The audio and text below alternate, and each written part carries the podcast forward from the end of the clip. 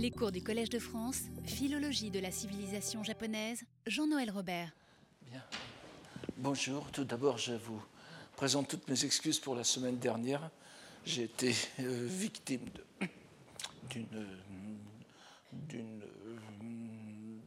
d'un gros rhume, disons. Et euh, je sors pour la première fois aujourd'hui. J'espère que tout va bien se passer, que ma voix euh, tiendra. Euh, comme vous le voyez, il y a une, double erreur à la, fin à l'avant-dernière ligne. C'est le second cours et nous sommes le 19 janvier. Euh, donc nous allons reprendre la suite de notre, de notre cours consacré cette année donc au Senjusho. Et euh, nous allons faire un petit tour d'horizon de la poésie religieuse de Saigyo. Nous avions la dernière fois terminé le cours, si, vous vous souvenez bien, sur ce que les amateurs de films de Sylvester Stallone appelleraient sans doute un cliffhanger. De qui le conseiller Moronaka, qui révèle, on s'en souvient, au poète Saigyo les détails décisifs permettant de confectionner un être humain viable à partir d'ossements, avait-il lui-même appris ses enseignements secrets et dangereux? En réalité, il le dévoile dès le début de ses explications, que je n'avais pas données la dernière fois, lorsqu'il déclare Moi-même, je fus initié à la lignée du grand conseiller de la 4e avenue, Shijo Dainagon, et fabriquait un homme. La variante d'un autre manuscrit est encore plus explicite, remplaçant le titre de Shijo Dainagon par le nom personnel qui se cache au-dessous, Kinto, Fujiwara no Kinto, donc euh, vous voyez les dates ici, 966-1041. Euh, Cela nous rappelle des souvenirs pas si anciens.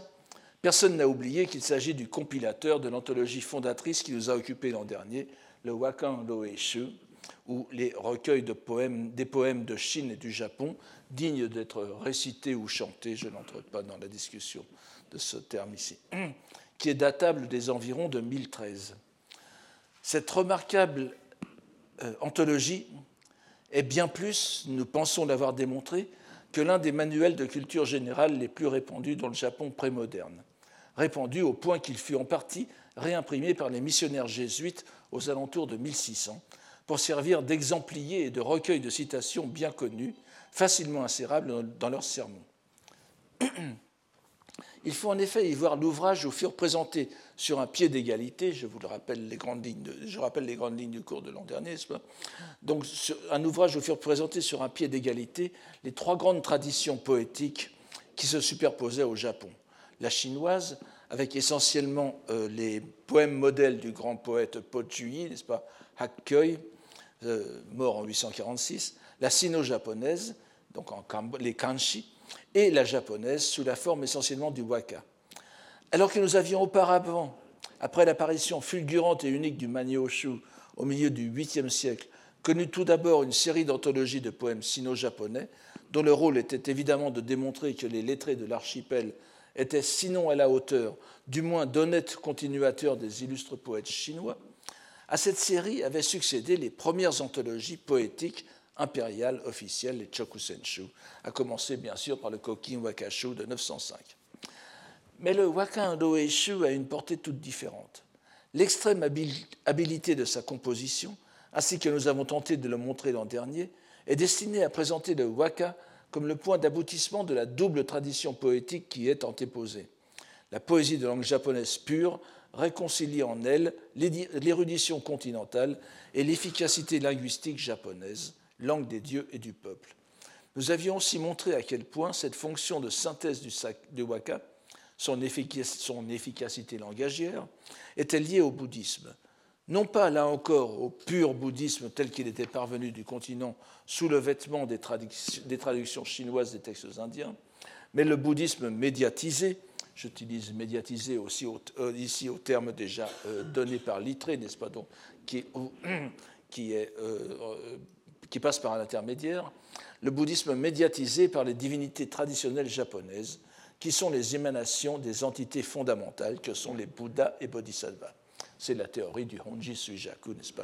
Je ne reviens pas. Hein, enfin, je, nous, nous, en parlons constamment, donc vous connaissez bien donc, les bases originelles et les émanations vestigielles. On se souviendra que nous avions trouvé l'une des clés de lecture de l'ensemble de l'œuvre dans un poème reprenant, que je vous donne ici, Sue no tsuyu moto no shizukuya, yononaka no okure sakidatsu, tameshi naruran. Naruran, il manque le ran à la fin.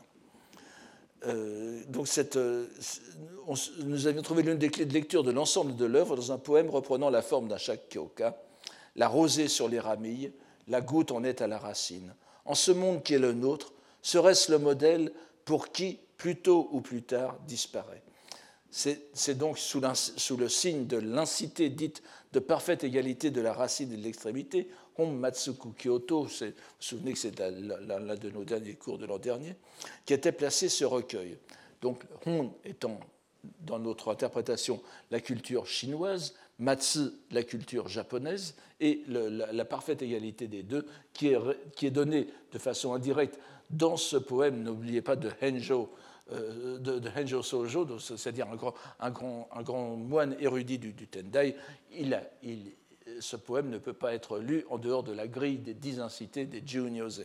Bon, je, ne reviens pas là-dessus. Nous avions aussi remarqué que pour plusieurs commentateurs médiévaux, alors que le Waka Roeishu ne saurait à première vue être tenu pour un texte religieux, il était considéré pour ses commentateurs comme transmettant les trois enseignements, Sankyo, le bouddhisme d'une part, la doctrine interne, Naikyo, n'est-ce pas, Uchino Oshie, et d'autre part les doctrines, les doctrines externes, Gekyo, Sotono Oshie, que sont le confucianisme, mais aussi le taoïsme. Vous voyez la liaison, le lien que l'on peut faire. Cette affirmation n'était pas si étonnante si l'on se souvient que le le Wakan Roeishu, consacre entre autres une rubrique entière aux pratiquants taoïstes, aux Sannin, n'est-ce pas, les immortels, avec des allusions très claires à leurs pratiques alchimiques. Le travail sur l'élixir d'immortalité, dont la base principale est le cinabre.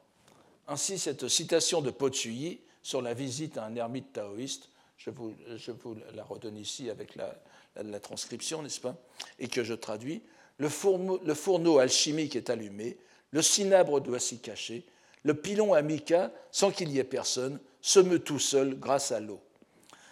De l'élixir d'immortalité à la fabrication d'une sorte de zombie, donc, le pas est important et il n'y a pas de continuité, comme en atteste la rareté de tels épisodes.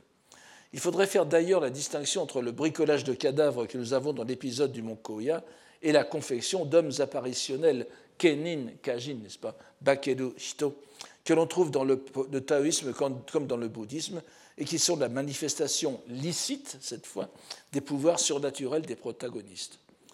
Remarquons encore, mais, vous voyez qu'il y a quand même une, atmosphère d'alchimie taoïste qui peut facilement euh, sombrer dans l'illicite, et il y a une continuité, il y a, le, fait que Quinto soit associé à la fabrication d'hommes, d'homoncules, euh, dans le cadre d'une pratique taoïste même un peu euh, extrême, n'est pas, pas, pas, étonnante d'après les nombreux éléments taoïstes que l'on trouve dans le Wakan Loisho.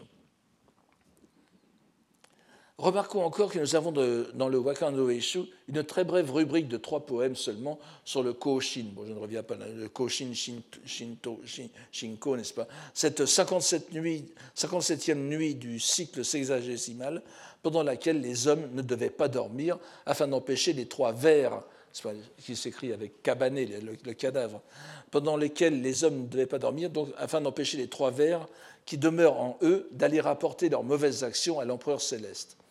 Cette coutume s'était largement répandue chez les lettrés et le clergé à l'époque de Heian, et la connotation taoïste en était moins forte.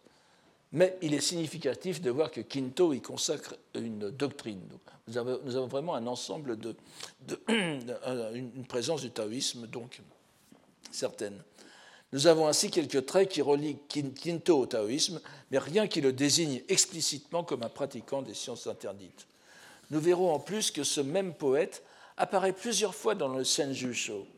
Et chose curieuse que nous avions relevée lors du dernier cours de l'an dernier, le dernier poème du, du Wakan qui clôt l'ultime rubrique intitulée Blanc, vous vous souvenez, Haku, sur le sens de lequel on discute encore, ce dernier poème, œuvre de Kinto, qu'il a proprement rédigé tout exprès pour cette rubrique, se retrouvera aussi dans le Senjusho.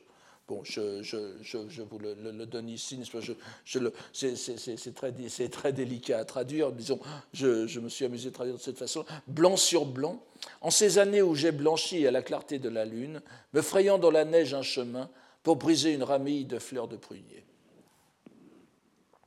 Nous verrons aussi au prochain cours une autre possible connexion entre Kinto et notre livre que nous trouvons dans la préface même du Senjusho. Je n'y reviens pas donc pour l'instant. Il y a donc un lien plus ou moins ténu, mais malgré tout indéniable, entre Kinto, Saigyo et par conséquent avec aussi le Senjusho. La nature de ce lien est-elle seulement à chercher dans, le taoïsme opératif? Je voudrais pour ma part le voir plus profondément justifié et à chercher dans la nature du lien entre les langues que démontre l'anthologie de Kinto d'une part et l'anecdote de Saigyo de l'autre, l'anecdote que nous avons vue la dernière fois. De la même façon que le Wakan Loeishu fait la preuve par la juxtaposition des trois langues ou styles que la synthèse s'en opère au sein de la langue japonaise, qui est le lieu de convergence des trois, des trois niveaux, la double dimension de la recette de l'obdossement, euh, Hone no qui est de prime abord une liste d'ingrédients d'une pharmacopée pseudo-chinoise faisant penser aux pratiques alchimiques, mais s'avère être en réalité une liste de termes qui composent le corps lui-même, vous vous souvenez, hiso l'arsenic, hiso la peau, mukuge la, la, la, la, plante, et qui veut dire en même temps la chevelure, etc. etc. Tout ce que l'on pensait être de simple, de, de, une sorte d'ordonnance pour fabriquer ces, ces, ces, ces zombies, n'est-ce pas, euh, sont en réalité des jeux de mots avec des, des termes japonais désignant des parties du corps. Donc c'est cette espèce de, superposition rappelle le même passage où c'est la langue japonaise qui donne la clé de la réalité. donc nous avons, euh, bien que dans la liste en question, alors c'est vrai qu'une objection pourrait être faite selon laquelle les, jeux de mots, à part mukuge par exemple, euh, mais les jeux de mots ne, sont, ne vont pas du chinois au japonais. Ils peuvent être parfois des, ça peut être des mots sino-japonais, comme hiso, n'est-ce pas, à la fois l'arsenic et la peau. Mais, euh, c'est, je, pense que les, euh, L'important ici, dans, cette, histoire, c'est le sens qu'ils ont dans la langue japonaise ordinaire. Et si vous vous souvenez, enfin, je, ne pense pas vous avoir donné, nous avons vu le, texte chinois, le texte japonais, mais je n'ai pas insisté là-dessus. Euh, par exemple, le mot hiso, arsenic, sur les manuscrits, il est, souvent écrit en hiragana, ce qui laisse la porte ouverte aux deux interprétations. Donc euh, Kindo serait présenté, bien que de façon indirecte, et en tant que, poème et, que poète et compilateur du Wakan no comme le garant du fait linguistique qui s'accomplit dans le Senjusho. Ce lien nous invitera donc à redoubler de vigilance quant au rôle de la poésie dans la narration qui va se déployer devant nous. Telle sera donc l'une de nos hypothèses de lecture au cours de cette année. Mais avant que d'aborder la lecture même du Senjusho, il convient bien sûr que nous dessinions l'image de son protagoniste, qui est en même temps l'auteur supposé du texte, le poète Saigyo.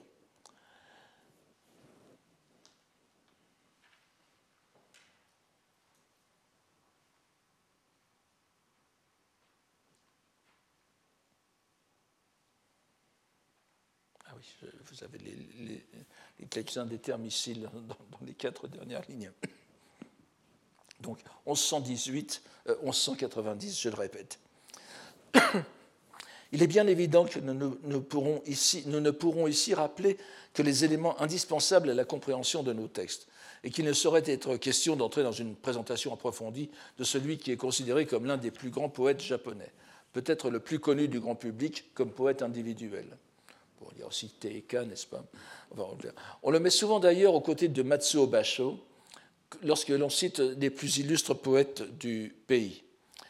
L'un des Basho qui n'a rien à voir, enfin, euh, encore que vous savez que le, Okuno, Hosomichi, la, santé étroite du bout du monde, comme l'a traduit René Siffer, de Basho, euh, est censé être un, voyage fait par le poète donc, du XVIIe siècle sur les traces de Saigyo. Il y a, quand même un lien entre les deux.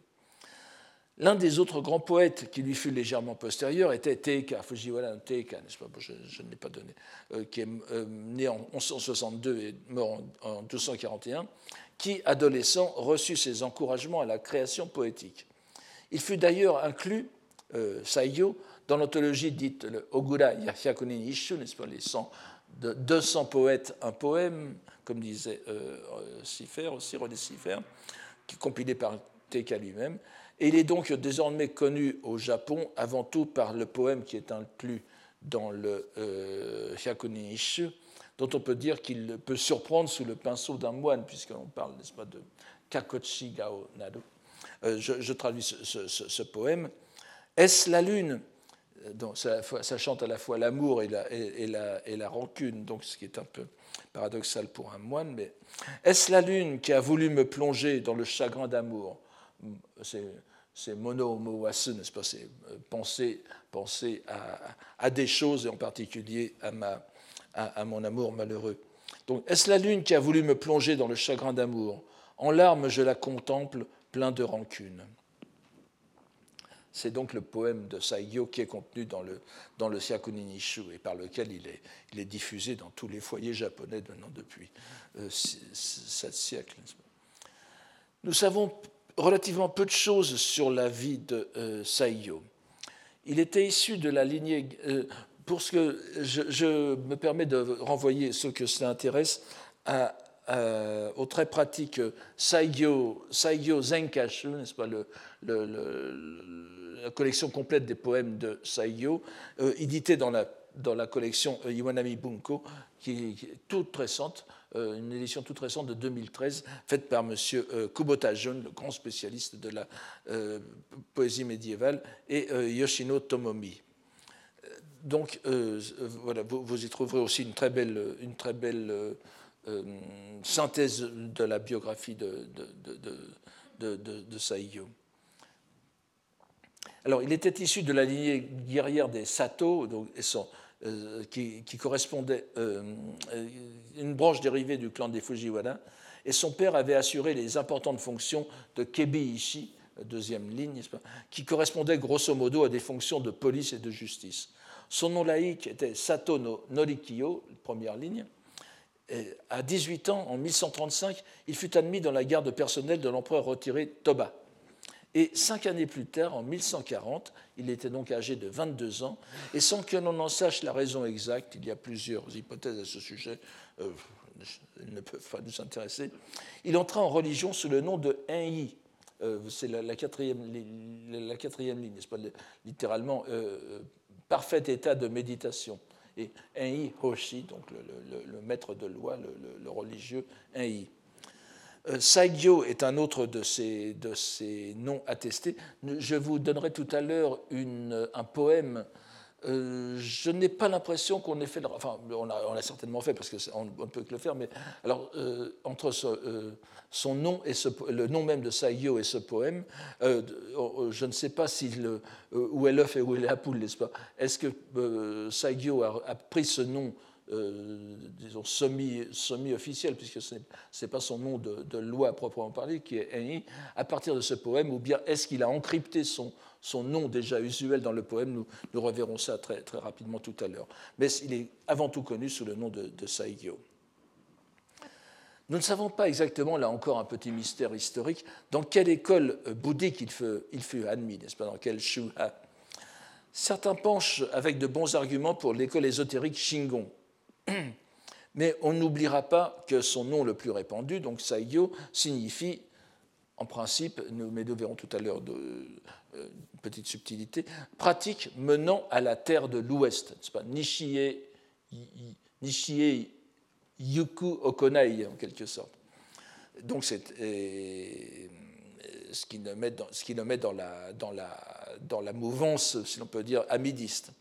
Mais comme nous le verrons, sa pratique du bouddhisme était assez éclectique et fortement marquée par les croyances à la terre pure et d'autres encore, comme nous allons voir aujourd'hui. Une fois entré dans les ordres, il commença une vie d'errance qui le mena dans nombre de lieux saints du Japon, au sanctuaire d'Issé, nous allons le voir, aux collines de Yoshino, nous allons le voir aussi, au mont Koya, nous l'avons déjà vu. Une vie de pérégrination qui se trouvait intimement liée à sa poésie. Mais c'est bien sûr de son œuvre, son œuvre poétique qui nous intéresse avant tout, dans les rapports qu'elle entretient avec la matière narrative du Senjusho.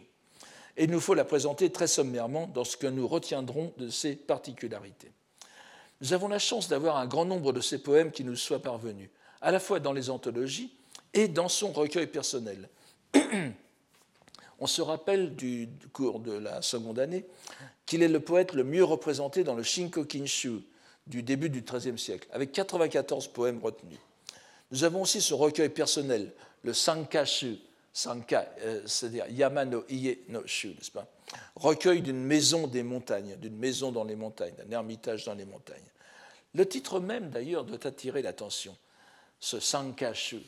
Le, le terme de Sanka, Yamano Ie, il ne s'agit de rien d'autre que du titre de l'une des rubriques du Wakan Loeshu encore.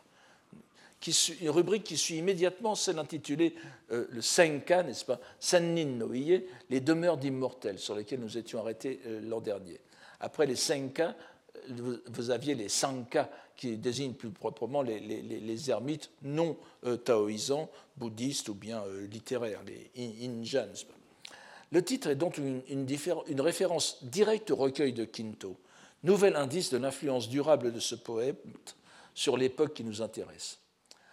En plus des 1550 poèmes recueillis dans le Sankashu, nous avons aussi une compilation intitulée Kikigakishu, Kiki, Kiku, n'est-ce pas, et Kaku, donc Kiku, euh, entendre, Kaku, euh, écrire, Shu, euh, Atsumadi, donc recueil de poèmes pris par écrit sitôt entendu, qui en contient plus de 260, dont un grand nombre concernent le bouddhisme. Ce sont donc des poèmes pris à la volée lors des, rencontres poétiques ou bien euh, à la dictée.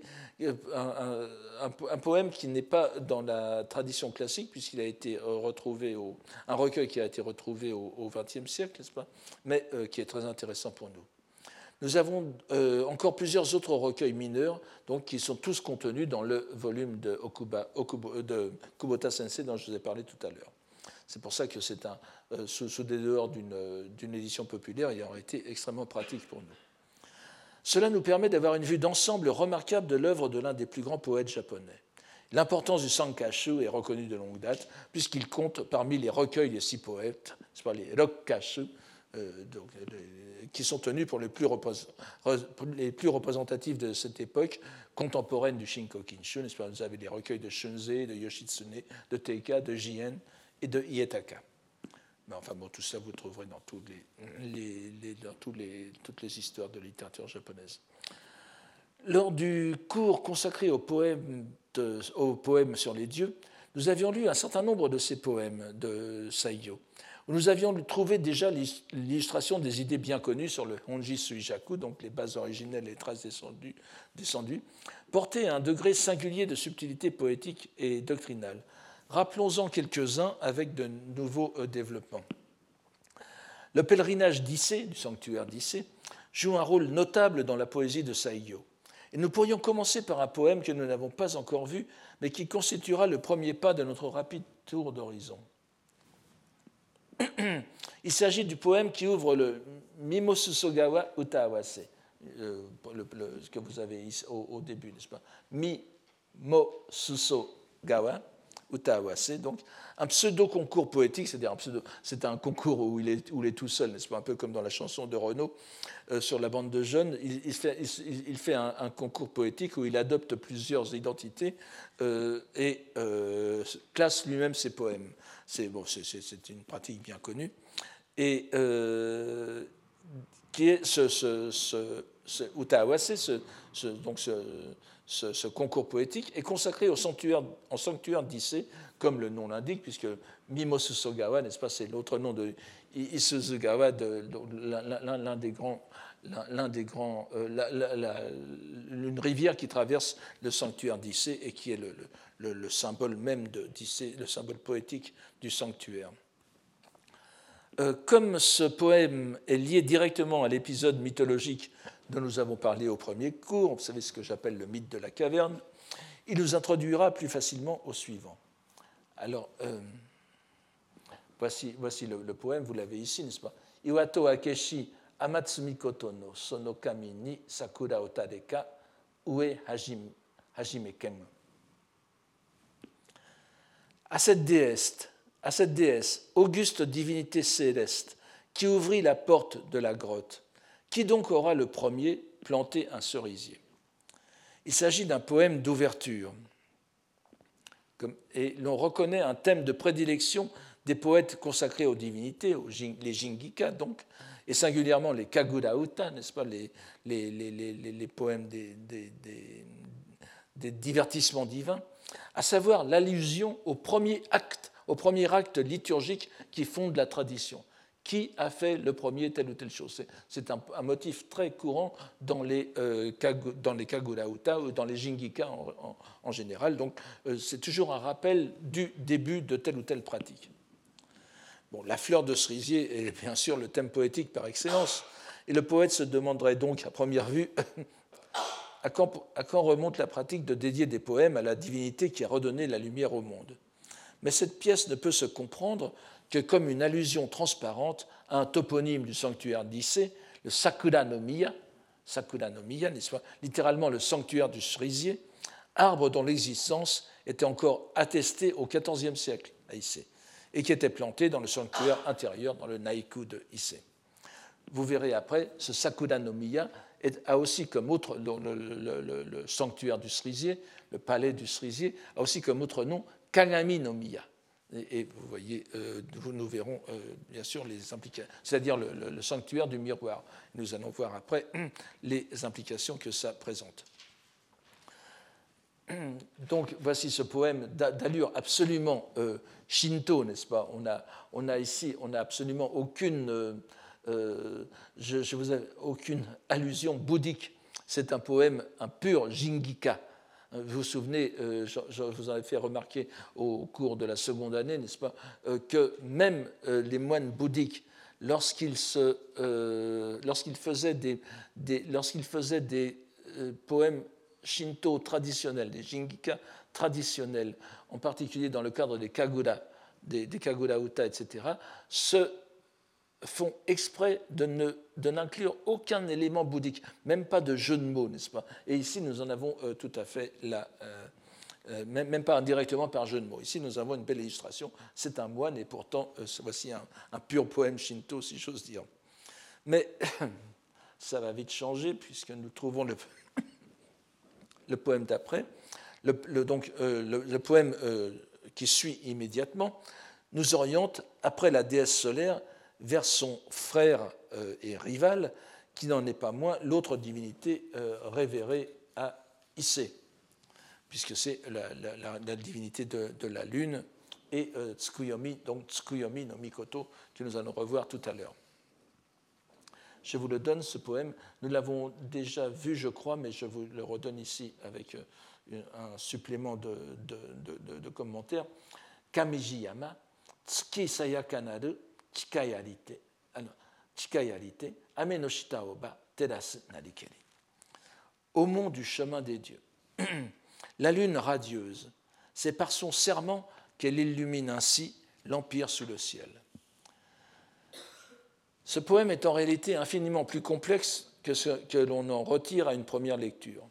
Et plus on le lit, plus on s'aperçoit de la profondeur des conceptions auxquelles Saigyo donne ici une expression verbale.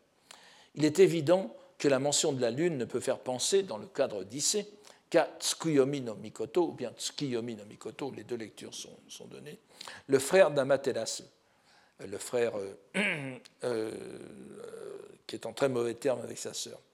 Mais en même temps, chacun peut voir que dans les vers qui sont censés décrire l'action de la lune qui est d'éclairer le monde, Amenoshita o Teras, euh, c'est le nom d'éclairer le monde ou bien l'empire, n'est-ce pas, Amenoshita, c'est le nom de Amaterasu, Amenoshita o Terasu, Amaterasu, c'est le nom de, de, la déesse du soleil euh, elle-même qui est encrypté. La lune est donc glosée par le soleil. Cela nous amène à nous poser à nouveau la question de savoir quel est le serment auquel il est fait allusion. Vous verrez que ce serment revient à plusieurs reprises. Certes, comme les commentateurs que nous mentionnons dans notre cours, mentionnions dans notre cours, il se peut que ce soit l'accord diurne-nocturne, n'est-ce pas, le, Yalta qui a fait que Amaterasu occupé, se soit occupé du jour et Tsukuyomi de la nuit. Mais il est bien sûr plausible, plus, il est bien plus plausible qu'il s'agisse ici du pacte noué entre divinité et Bouddha sur le salut des êtres, et aussi d'ailleurs entre euh, le euh, Dainichi Nyorai et, euh, et le, Japon, puisque c'est le, vous savez que le, sanctuaire d'Issé a en quelque sorte banni le bouddhisme par, une sorte, par, un, pacte qui fait que il ne sera pas fait allusion au bouddhisme parce que le bouddhisme est en, creux, en quelque sorte, dans, dans. Mais c'est un pacte fait avec Dainichi. Donc c'est en tout cas dans, ce sens que la plupart des commentateurs contemporains la comprennent. Donc, dès le second, euh, ainsi, dès le, second poème de ce recueil d'Issé, le terme de chikai, de serment, remet la divinité centrale du sanctuaire, Amaterasu, dans la perspective du Honji Sujaku. À partir, puisque, et, vous voyez aussi que Kamiji Yama, pas, le, le, mont de la voix des dieux, euh, c'est évidemment c'est le Shinto. Euh, euh, Kaminomichi, Kamiji, euh, euh, c'est la même chose. On a vu, si vous en souvenez, à la seconde année, plusieurs, poèmes de ce genre. Donc c'est bien ici un, manifeste avec Chikai, n'est-ce pas, au, milieu, commençant par, le, par le, les, kami, avec Chikai au milieu et le, terasu, n'est-ce pas, qui est la, fonction de, la, doctrine du Bouddha qui illumine l'Empire. Donc, à partir de cette lecture, le fait que la Lune soit glosée dans le poème lui-même par le nom du Soleil, encrypté, donne une extraordinaire inversion de perspective. La Lune est définie par le Soleil, Tsukuyomi par Amaterasu, mais dans la perspective du Honji Suijaku, la divinité du Soleil japonaise, Amaterasu, devient comme la Lune par rapport au Soleil originel dont elle est le reflet, c'est-à-dire Dainichi Nyorai. Ainsi, Amaterasu devient Tsukuyomi face à Dainichi Nyorai. Cet effet de miroir, j'emploie ce mot à dessein, peut nous paraître extraordinairement compliqué et notre interprétation par conséquent peu vraisemblable. Mais ces échanges d'identité, qui révèlent une identité plus profonde, fondamentale, s'ils nous apparaissent comme des jeux trop compliqués pour être réellement présents dans ces poèmes, ne sont en fait que la concrétisation en langage poétique japonais des doctrines bouddhiques qui les fondent dans les traités scolastiques. Nous ne pouvons bien sûr nous y arrêter ici, et nous nous contenterons de rappeler que dans la pensée des deux écoles qui dominent la pensée de Heian et du début de Kamakura, le Tendai et le Shingon, cette idée de l'identification qui s'exprime par le caractère soku, sunawachi, n'est-ce pas, soku, comme dans Bodai, euh, Bonno Sokubodai, etc. Euh, donc et euh, par ce caractère soku s'exprime l'identification des différents niveaux de l'existence. En premier lieu, celle du phénoménal et de l'absolu, dont le corollaire est bien sûr le Honji Sujaku. Le jeu de miroir de ce waka de Saigyo n'a donc rien d'invraisemblable. Il est au contraire appliqué aux différents niveaux de la divinité solaire. La mise en, c'est au contraire donc appliqué aux différents niveaux de la divinité solaire la mise en langue japonaise du dogme du gi, n'est-ce pas, de l'identification. On nous permettra de poursuivre notre lecture du début de cette série poétique sur le sanctuaire d'Issé, qui nous donnera en un rapide tour d'horizon une idée du monde religieux de, Saicho, de Saigyo. Pardon.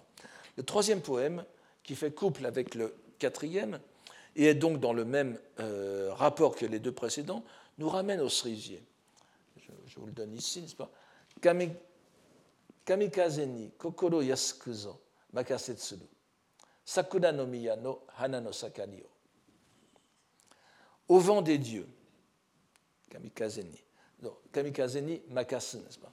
Au vent des dieux, le cœur en paix, nous les avons confiés. Du sanctuaire des cerisiers, les fleurs en leur splendeur. Ce premier poème pose donc la nature phénoménale japonaise en sa relation avec les divinités locales, les kami, localisées en ce sanctuaire du cerisier euh, Sakura no Miya. Mais dans le même couple, n'est-ce pas, nous avons. Alors vous voyez que c'est un, c'est un, c'est un, à première vue, c'est un poème tout à fait shinto, n'est-ce pas, où le bouddhisme n'intervient pas. Seulement, nous avons Kokoro Yasuku, Kokoro Yasuku, qui est Anshin, Anjin, c'est-à-dire la, paix du cœur, le cœur en paix, qui est l'un des états donnés par la méditation bouddhique et qui est un, terme bouddhique en réalité. Donc ce, cœur en paix euh, est déjà une indication du bouddhisme. Mais le, second poème euh, et, va nous donner l'autre niveau. Vous voyez, encore une fois, comme, tout à l'heure, nous avons un poème de base, Shinto, enfin et un poème qui amène cette base au niveau supérieur. Le second poème, donc, il suit le mouvement du tour précédent et nous fait passer du niveau des divinités à celui de leur base originelle, euh, les Honjin. Donc, Sayakanaru Washi no Takane no Kumoi Yori, Kage Guru, important, n'est-ce pas, Tsukuyomi no Mori. Alors, Mori, faites attention au, caractère euh, Yashido. Ici, bon, je, vous donne le texte tel qu'il est donné euh, euh, dans l'édition de M. Kubota, n'est-ce pas? Et vous avez donc cette graphie. Donc, clair et radieux, du ciel des nuages au pic des aigles, il adoucit sa lumière au bois de Tsukuyomi. Ce poème a été déjà présenté dans le cours sur les Jingika et nous n'avons pas à nous y attarder, nous n'avons pas à nous y attarder, si ce n'est pour attirer l'attention sur un subtil changement à l'avant-dernier vers, apporté ici par le poète à l'expression bien connue wako dojin, pas vous vous souvenez, hikari o yawaragete euh, chilini dozu, adoucir sa lumière pour se, se mêler à la poussière, pour s'assimiler à la poussière. Donc la, première partie peut être lue donc Hikari o Yawaragu, adoucir sa lumière, ainsi qu'on le trouve souvent exprimé dans les waka. Ici, Hikari, lumière, est remplacé par Kage, reflet. C'est pas o Yawaragu, c'est euh, c'est pas Hikari Yawaragu, c'est Kage o Yawaragu. La lumière du Bouddha, telle qu'elle est apparue lors de la révélation du lotus, est adoucie dans le sanctuaire du dieu de la lune, Tsukuyomi, frère de la déesse du soleil. C'est ici le passage du Soleil à la Lune qui est métaphore du principe d'adoucissement de la lumière. Et vous verrez à quel point ces, jeux euh, ont un rôle important chez Saiyo. Il faut savoir en plus que le Sakura no Miya du poème précédent a comme autre nom Kangami no Miya, ou sanctuaire du miroir. Le premier poème associait étroitement le cerisier au mythe primordial de l'ouverture de la caverne, où le miroir, on s'en souvient, jouait un rôle important, car dans la plupart des versions du mythe, c'est en apercevant son propre reflet dans le miroir disposé devant la grotte que la déesse Amaterasu est incitée à sortir complètement, permettant au dieu de fermer définitivement la porte rocheuse. Le remplacement de Hikari par Kage nous met donc plus précisément que dans la locution habituelle et d'une façon plus poétique aussi, car le mot Hikari est bien moins utilisé dans les poèmes japonais, devant une représentation localisée du Honji Suijaku. Le terme Kage résonne évidemment plus profondément avec Tsuki, la lune, que Hikari. N'oubliez pas, Kage, c'est le reflet, c'est la lumière, la lumière reflétée. Ce quatrième poème, donc, en mettant en opération l'image du miroir, qui est l'autre nom du sanctuaire du cerisier, vient prolonger et parfaire le poème 2, numéro 2, auquel il est étroitement lié, ainsi que le montre la présence du même mot descriptif, sayaka clair et pur dans les deux poèmes, et dont nous avons vu qu'en son sens profond, il identifiait les deux divinités solaires et lunaires. Elle se trouve cette fois remise dans le rapport plus classique, ces deux divinités, entre la base originelle et son émanation, ou ses émanations. Nous voudrions arrêter ici les implications du poème, mais nous ne pouvons le faire sans mentionner au moins l'ultime et inéluctable conséquence de ces tours poétiques, à savoir l'identité du Bouddha qui prêche le Sutra du Lotus Shakyamuni et de la base originelle de la déesse solaire Amaterasu qui est Dainichi Nyorai. Parce que n'oubliez pas que tout ce qui fait fonction de, nous verrons encore d'autres poèmes où c'est le Sutra du Lotus qui est derrière. Le Sutra du Lotus, c'est Shakyamuni, mais dans la pensée même euh, Tendai et, évidemment Shingon, mais enfin c'était une autre histoire, c'est Dainichi Nyorai qui est le niveau suprême de Shakyamuni. Il n'y a pas de, il n'y a pas d'antagonisme entre les deux, malgré les, positions des, des courants euh, lotusiens, si j'ose dire, plus modernes, où Shakyamuni devient, euh, devient une sorte de Bouddha absolu. Dans la pensée Tendai médiévale, Shakyamuni n'est que le, corps phénoménal l'apparition phénoménale de Dainichi Nyorai. Il faut faire très attention à cela, sans ça on, ne, on ne, voit plus les implications de ces, de ces poèmes. Redonnons ici d'ailleurs en conclusion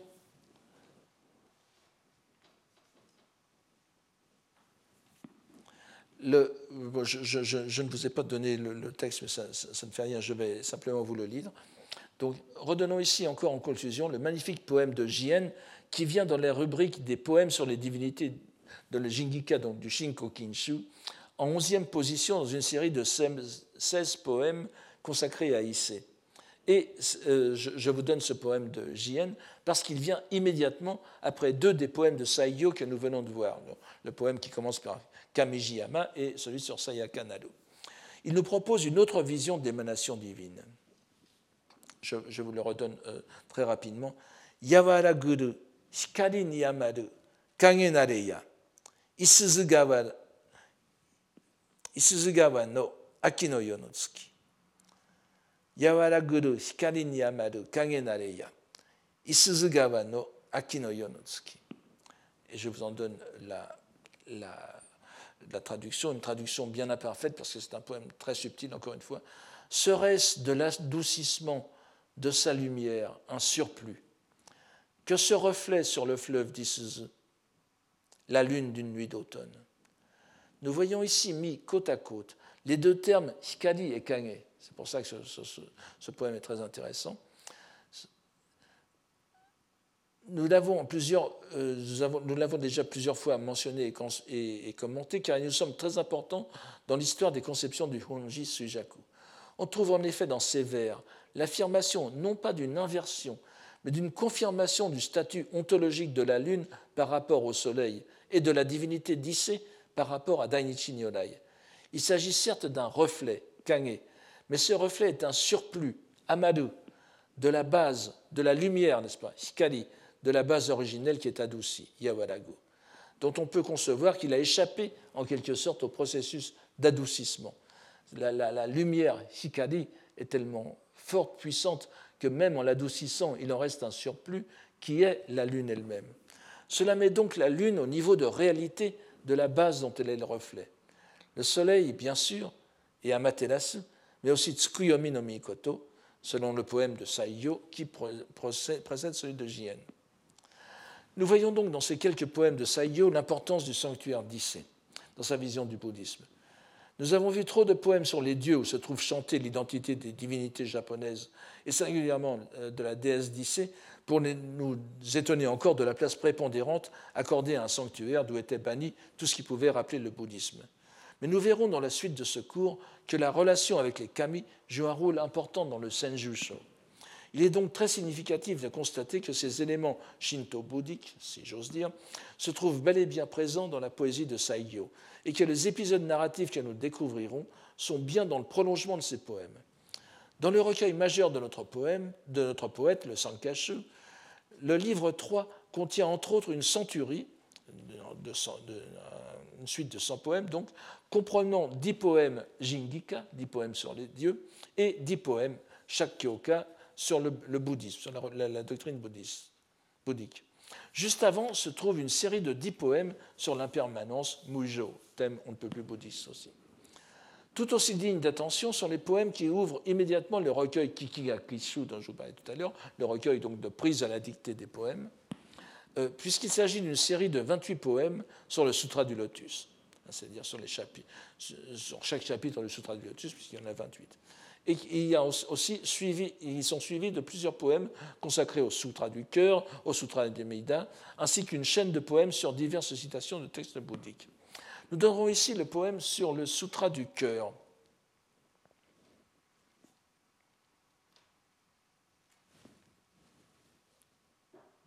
Excusez-moi, ça c'était le poème de. Je vous donne ici le poème de, de, de, de JN de tout à l'heure, n'est-ce pas? Euh, je vous laisse le, lire.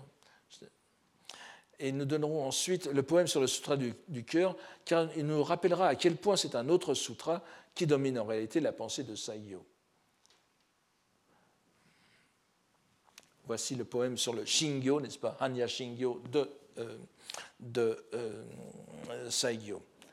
Hana no iroi no kokoro o somenu kono makoto no nori no Musububeki. Aux couleurs des fleurs, ma pensée n'est pas prise. Sera ce printemps que de la loi réelle les fruits se formeront. Le lien avec le Sutra du cœur est très ténu. Seul le mot ido le rappelle. Ido, shiki, pas? Shiki sokuzeku. Seul le mot ido le rappelle, ainsi que l'allusion très indirecte au fait que la pensée du poète n'est pas contaminée par ses splendeurs, impliquant qu'il a compris leur vacuité. Donc, Hana no ni kokoro somenu, c'est en quelque sorte shiki sokuzeku, mais le mouvement même du poème, du poème implique que cette compréhension du Shingyo, du Sutra du cœur, n'est que le préalable indispensable à une avancée plus profonde dans la réalisation. Une fois qu'il a accédé, que le poète donc a accédé au printemps exempt de l'ivresse des fleurs, il sera capable de produire enfin le fruit de la voie réelle. Normalement, vous avez Hana et Mi, n'est-ce pas? Et ici, Hana est en quelque sorte euh, aboli au profit de Mi, le, fruit. Nous voyons que Mi et Musubu renforcent notre compréhension du mot Makoto. N'oubliez pas que Makoto euh, s'écrit avec le même caractère que Mi, Minori, n'est-ce pas Jitsu, que nous avons au dernier, euh, au dernier vers ici. Et euh, ce caractère de Makoto est la traduction en réalité du, du terme réel de la loi bouddhique, c'est la loi, le saddharma, n'est-ce pas, qu'on traduit souvent par shoho ou myoho, la voie correcte, signifie en réalité la voie, la bonne, la bonne, le bon dharma, la bonne loi, et le bon en tant qu'il est réel, sat, Et ce, makoto, makoto est, euh, comme vous l'avons vu plusieurs fois, c'est la traduction du jisso, n'est-ce pas? Euh, euh, l'aspect réel, c'est-à-dire la réalité qui est l'un des dogmes du Sutra du Lotus.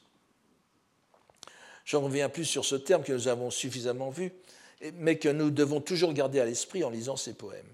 Ainsi, après avoir saisi la vacuité du visible, shiki fuiku, le visible n'est pas différent de la vacuité, le poète peut progresser jusqu'à la compréhension du réel, jitsu, qui ne peut être que la doctrine du lotus. Nous pouvons en passant, à ce propos, évoquer un poème où se trouve aussi encrypté le nom même de Saigyo, bien évidemment d'inspiration amidiste, ce que l'on ne saurait remettre en question. Nous allons cependant voir que ce poème semble indiquer que cet accès à la terre pure passe aussi par un intermédiaire lotusien. Voici ce poème.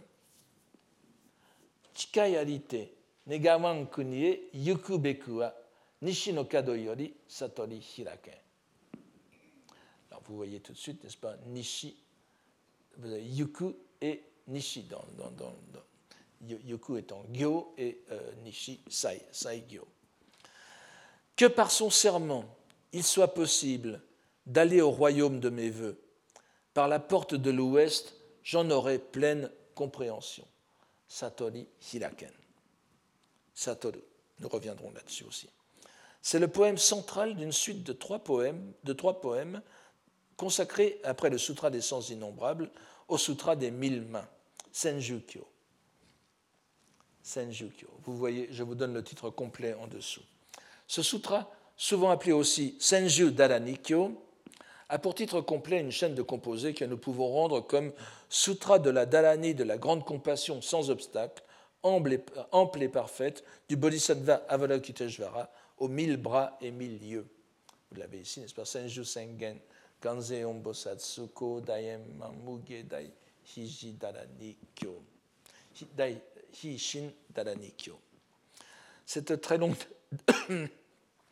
cette très longue dharani, plus connue comme, euh, sous le titre de Formule de la grande compassion, Daishi Ju, n'est-ce pas? Daishi Ju, le, Ju de Noroi, euh, qui fait plusieurs euh, pages de texte, est censé avoir été exposé par le Kanzeon Bosatsu, la personnalité centrale du chapitre 25 du Sutra du Lotus. Le serment auquel il est encore fait allusion ici n'est pas le même que celui que nous avons vu pour Issei, mais c'est celui que fait Kannon pour de protéger les êtres qui la réciteront, cette Dhanani. On remarquera, qu'il n'y a guère d'éléments amidistes dans ce sutra, mais c'est évidemment le fait que cette formule soit récitée par Kannon qui fait sa valeur salvifique et permet l'accès à la terre pure de l'Ouest.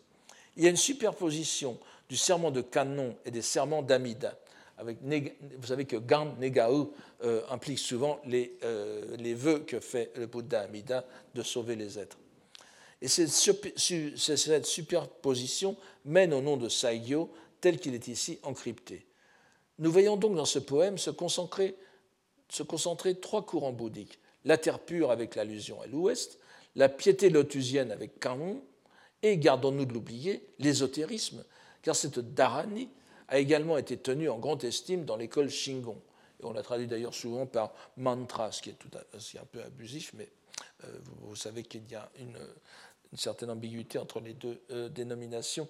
Mais c'est vrai que les dharani dans, la sensibilité bouddhique japonaise sont plutôt l'apanage de l'ésotérisme. Dans la série de dix poèmes sur les dieux, euh, des Jingika, donc du Sankashu.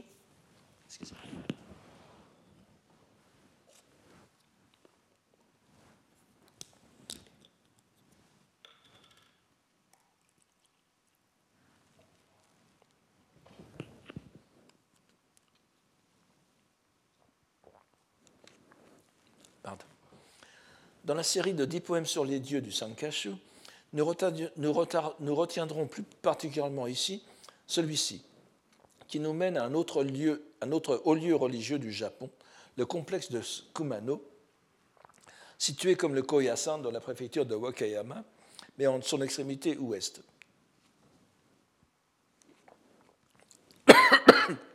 le Koya se trouvant à l'est.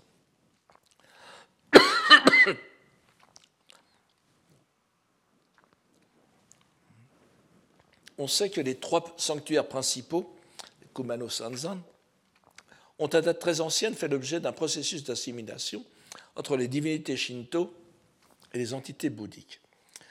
Les trois sanctuaires. Excusez-moi, je vais prendre encore un verre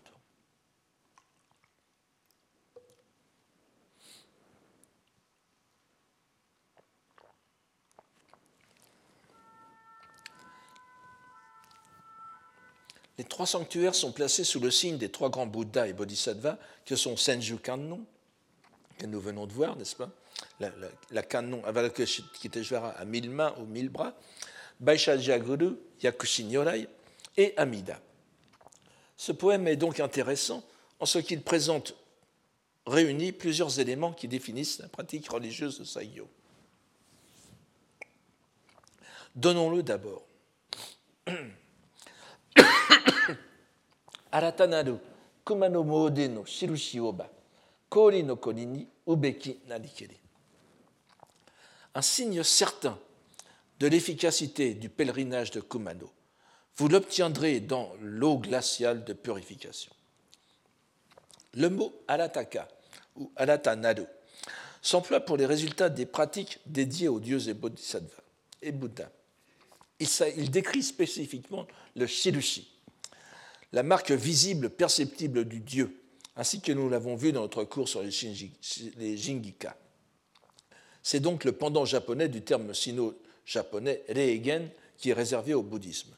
Le kori, je vous en donne une, une image ici, le kori, qui est un terme à première vue sino-japonais, mais qui a un sens propre en japonais, un, sens propre au japonais, et la pratique qui consiste à se baigner dans l'eau froide, d'une chute d'eau le plus souvent, mais cela peut être aussi la mer ou toute, autre source aquatique, afin de se débarrasser des souillures provoquées par ces péchés ou écarts de conduite. On sait que c'est un rituel courant dans le Shugendo, par exemple. J'attire votre attention que le mot kori, qui est ici, vous voyez, avec aka, écrit avec, au, quatrième vers, avec aka et hanadu, étant, est un terme qui ne se trouve pas tel quel en, chinois. alors, les, la plupart des commentateurs japonais l'expliquent par une, euh, un composé sino-japonais fait au Japon. Euh, mais euh, à mon sens, il ne s'agit pas d'un composé sino-japonais, mais du déverbal du, mot, du verbe kodu, kodu, n'est-ce pas, kotte, etc., qui veut dire s'absorber dans quelque chose. Donc c'est une pratique dans laquelle on s'absorbe. Et donc kodi, et, et à partir de, ce déverbal, donc d'un mot purement japonais, on a plaqué deux caractères chinois qui conviennent parfaitement au sens de se débarrasser des souillures. Enfin, bon, vous voyez, c'est encore une fois, euh, cela appelle la nécessité d'un bon dictionnaire euh, étymologique du japonais. Il s'agit en tout cas d'un poème qui correspond bien à la pratique érémitique que l'on prête à Saigyo, où se mêlent le bouddhisme et la visite aux lieux saints shinto-bouddhiques, autant qu'aux lieux exclusivement shinto. Le terme de shirushi, ce signe concret accordé par les divinités et qui est avant tout, on s'en souvient, le sentiment lumineux, comme on disait autrefois en histoire des religions, de leur présence, nous fournit un bon témoignage de ce que cherchait le, moine poète dans ses pérégrinations. Nous terminerons ce bref tour de la poésie religieuse de Saigyo par ses 28 poèmes sur le lotus, dont nous ne pourrons voir bien sûr que quelques pièces. Une remarque d'ensemble sur le vocabulaire, dont seulement, non seulement de ces 28 poèmes, mais des poèmes religieux de Saigyo en général, est la fréquence, une remarque que l'on peut faire, est la fréquence chez lui du verbe satoru, ou de son déverbal satori. On l'a déjà vu tout à l'heure. La, coutume qui s'est imposée dans les langues occidentales de ne pas traduire ce terme et d'en faire une sorte d'absolu transcendantal n'en favorise pas la compréhension, justement. Comme beaucoup de termes religieux importants, il est à l'origine d'usage courant, presque banal. Il est relié à l'adjectif satoshi, qui, signifie aussi bien intelligent, éveillé, ingamba, dirait-on en italien. Le terme dérivé signifie d'abord comprendre, avant de désigner le fait d'accéder à l'éveil.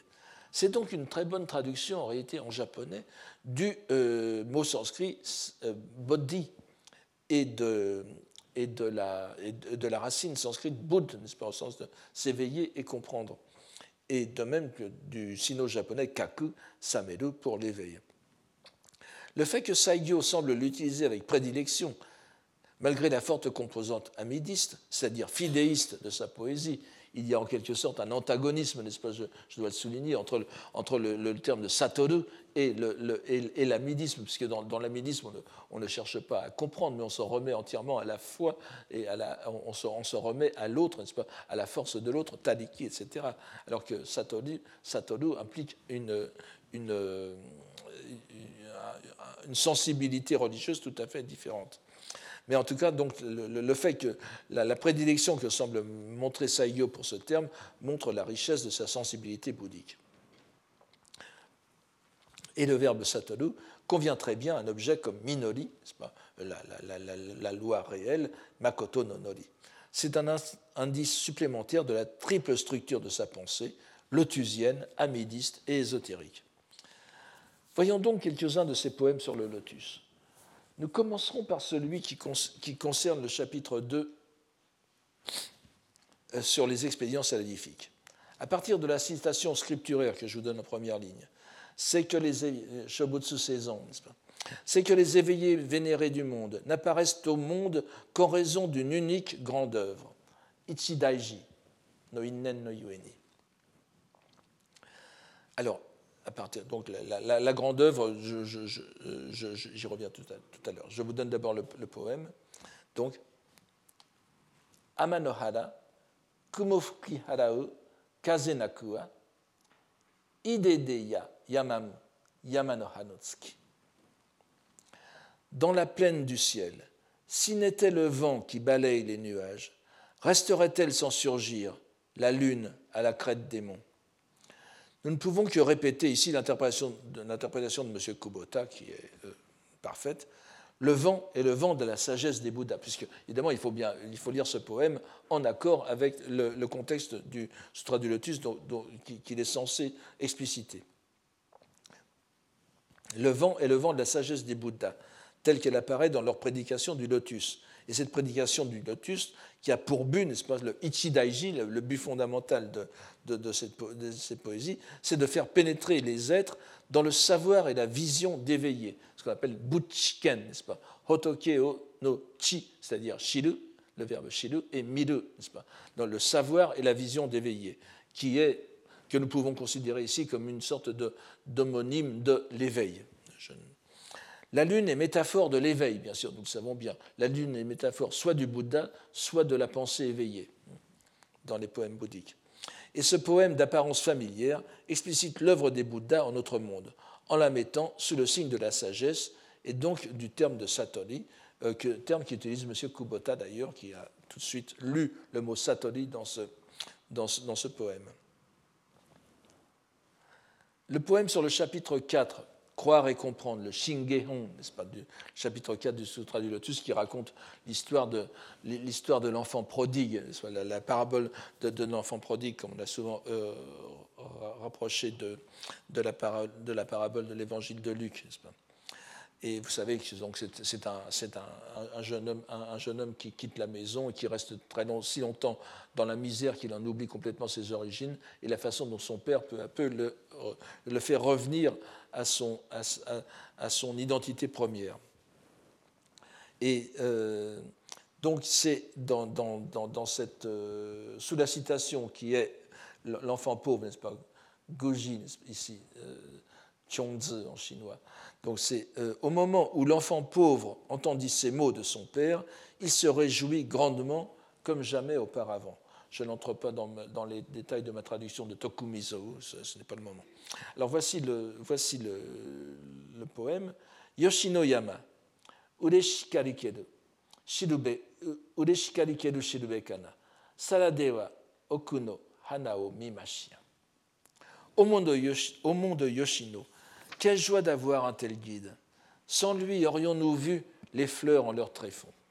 Nous apprécions ici l'utilisation des mots des monts de Yoshino, qui nous sont bien connus comme métaphore de l'état d'éveil. Vous savez que les monts de Yoshino, euh, près, de Nara, sont considérés, nous l'avons suffisamment vu euh, dans les, dans, les, deux premières années pour ne pas revenir ici dessus, n'est-ce pas? Ce sont donc des mots, des monts qui sont considérés comme un dojo, n'est-ce pas, un lieu d'éveil, un lieu de pratique et, d'éveil. Et les, moines, qui, les, poètes qui, vont chanter les, les, sakura, les fleurs de cerisier au printemps à Yoshino, sont considérés eux-mêmes comme des, ermites en quelque sorte, et euh, se, dessinent à l'éveil. Il n'y a pas ici, vous remarquerez, euh, la présence de ce que l'on trouve très souvent dans les poèmes qui se réfèrent à Yoshino,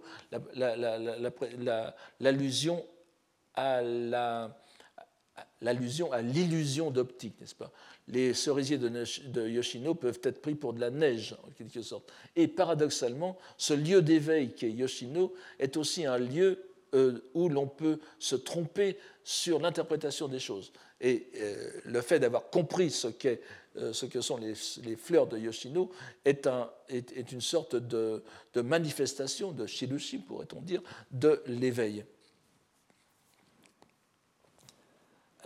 Pour le chapitre 6 sur l'annonciation, Jukihon, l'annonce faite par le Bouddha à ses disciples, qu'un jour, euh, même ses auditeurs, c'est-à-dire les, les donc les gens du petit véhicule, un jour ils deviendront pleinement Bouddha, Bouddha du grand véhicule.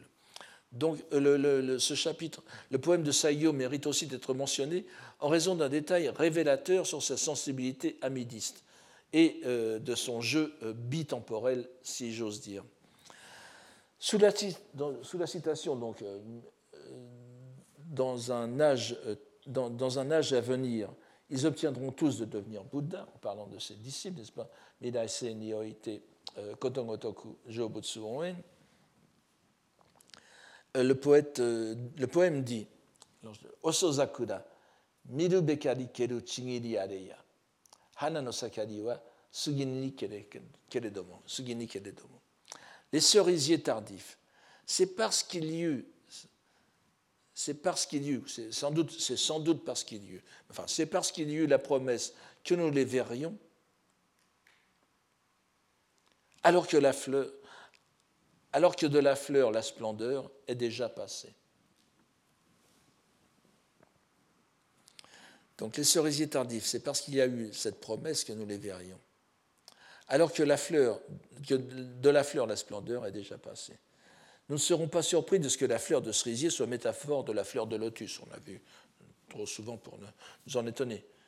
Mais nous voyons clairement ici comment l'amidisme, caractérisé par les croyances sur la fin de la loi, Mappo, influe en retour sur la lecture qu'a Saigyo de l'annonciation lotusienne. L'âge de la loi correcte est désormais révolu. La lecture du sutra est comme la contemplation des cerisiers tardifs. Au Sozakura, ici c'est le lotus. Et cette, cette annonciation, le Chigiri Areya, est une annonciation en quelque sorte euh, obsolète. Le mot avenir de la tradition de la citation scripturaire est repris par la forme verbale midu bekari kedu, midu beshi, qui est une, forme de, futur bouddhique. Et il fait contraste avec le dernier verbe, suginu, suginu, qui est passé, qui reprend bien sûr le sino-japonais kako. Donc vous voyez que vous avez le mirai, l'avenir, et kako, le passé. Nous avons dans ce poème, supposé chanter le Sutra du Lotus, un regard assez désabusé ou mélancolique sur son efficacité salvifique, car ceux qui, tel Saigyo, le reçoivent arrivent désormais trop tard. Donc, vous voyez que dans un poème sur le Sutra du Lotus, nous avons une, réflexion mi-figue, mi-raisin. Voyons à présent le quinzième poème de la série, qui est consacré au chapitre 14 sur la pratique commode, qui va euh, associer plusieurs termes importants. Sous la citation Entrer profondément en méditation et ayant la vision des éveillés des dix Orients, nous avons ce poème. Fukaki yamani, kokoro no tsukishi, suminu deba, kagami ni yomono satori ozo miru. Au profond des montagnes, puisqu'est purifié la lune du cœur, en son miroir des quatre Orients, j'aperçois l'éveil.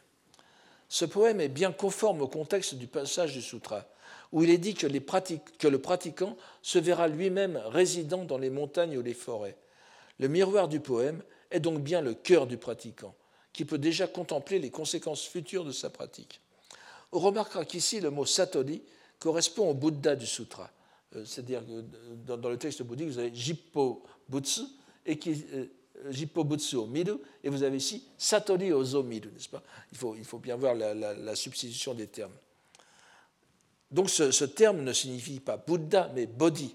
Saigyo aurait pu utiliser Hotoke, euh, ça, n'aurait pas changé le, le, maître du vers, n'est-ce pas, qui a le même nombre de syllabes. La substitution est d'autant plus intéressante que le miroir reflète l'éveil et non pas les éveillés. On voit bien ici que ce terme de Satori a une importance toute particulière pour Saigyo. Nous, terminerons en présentant deux derniers poèmes lotusiens. Sur le chapitre, je, vais très rapidement, n'est-ce pas? Sur le chapitre 23, euh, Roi des remèdes, le Yakuobon, sous la citation dont l'apparence est si merveilleuse, dont la, c'est la deuxième ligne, dont l'apparence est si merveilleuse et dont la clarté euh, illumine les dix Orients, qui s'adresse à l'éveillé vertu de pure clarté solaire et lunaire, dont vous avez le nom au à la première ligne, Nichigetsu Jomi Otokubutsu. Nous avons le poème. Bon, je, je ne lis pas le poème, vous l'avez sous les yeux, n'est-ce pas Séparant les fleurs du soleil levant sur le pic, la clarté aussitôt, yagate, ou bien telle qu'elle, Sonomama, vient polir la lune brillante au matin, Alia Kenotsuki. La description de la beauté du visage du Bouddha évoque naturellement ici l'image du miroir, ce qui explique Migaku, n'est-ce pas? Le soleil en se, levant, se levant vient polir le miroir de la lune. Le nom même du Bouddha, Nichigetsu, réunit en lui tous les termes de la métaphore. Et l'on voit que Saigyo joue encore ici sur le mot kage qu'il applique au soleil parce que sa lumière se reflètera sur le miroir de la lune. Et voyons enfin un important poème 28 consacré au chapitre 26 du Sutra du Lotus, le Dalanihon, les, les formules, où nous retrouvons le mot salani, euh. Ce poème se réfère au serment des ogresses, les Rakshasi, n'est-ce pas? Nasetsni. Au serment des ogresses de protéger les maîtres de loi Hoshi. Hoshi, rappelez-vous que le Saigyo Hoshi, c'est aussi l'une des, appellations de Saigyo. Sous la citation donc, que nous avons ici, et même en rêve, aucun, sous-entendu, aucun démon ne les, ne les, tourmentera plus, nous avons ici, et je vous laisse lire, puisque c'est une compréhension, Satori Arikereba, puisqu'il y a compréhension, puisque c'est une compréhension qui nous éveille dans le rêve, Yume no Samuru Satori puisque c'est une compréhension qui nous éveille dans le rêve, se peut-il que ce soit de tels êtres qui prêchent cela? Toki, euh, s'attache aux détails du texte où les ogresses font vœu de protéger l'adepte de tous les démons, de tous les démons et surtout aussi des démons des maladies qui pourraient empêcher sa pratique. Paradoxalement, il évoque une idée qui n'est pas dans le lotus, celle d'un état d'éveil au sein même du rêve. On voit ainsi que Saigyo joue avec toutes les nuances du mot satori et en se rapprochant de thèmes taoïstes bien connus, n'est-ce pas, le rêve dans le rêve. Est-ce qu'on est éveillé dans le rêve? Rêve-t-on? Rêve-t-on qu'on est éveillé? Etc. Voici donc très, très rapidement le tour de quelques thèmes de la poésie religieuse de Saigyo qui nous serviront de repère pour la suite de notre enquête. Et vous voyez que malgré la forte dimension amidiste de sa poésie, que nous avons même au sein de la poésie euh, lotusienne, il y a une, insistance sur le terme de Satori qui euh, est tout à fait particulière. Et n'oubliez pas, derrière tout cela, les Dalani, l'importance des Dalani, donc des, formules magiques. Voilà, la prochaine fois, nous ferons une présentation d'ensemble du Senju Show avant d'attaquer euh, les narrations même. Et je vous remercie pour aujourd'hui. Retrouvez tous les contenus du Collège de France sur www.colège-2-france.fr.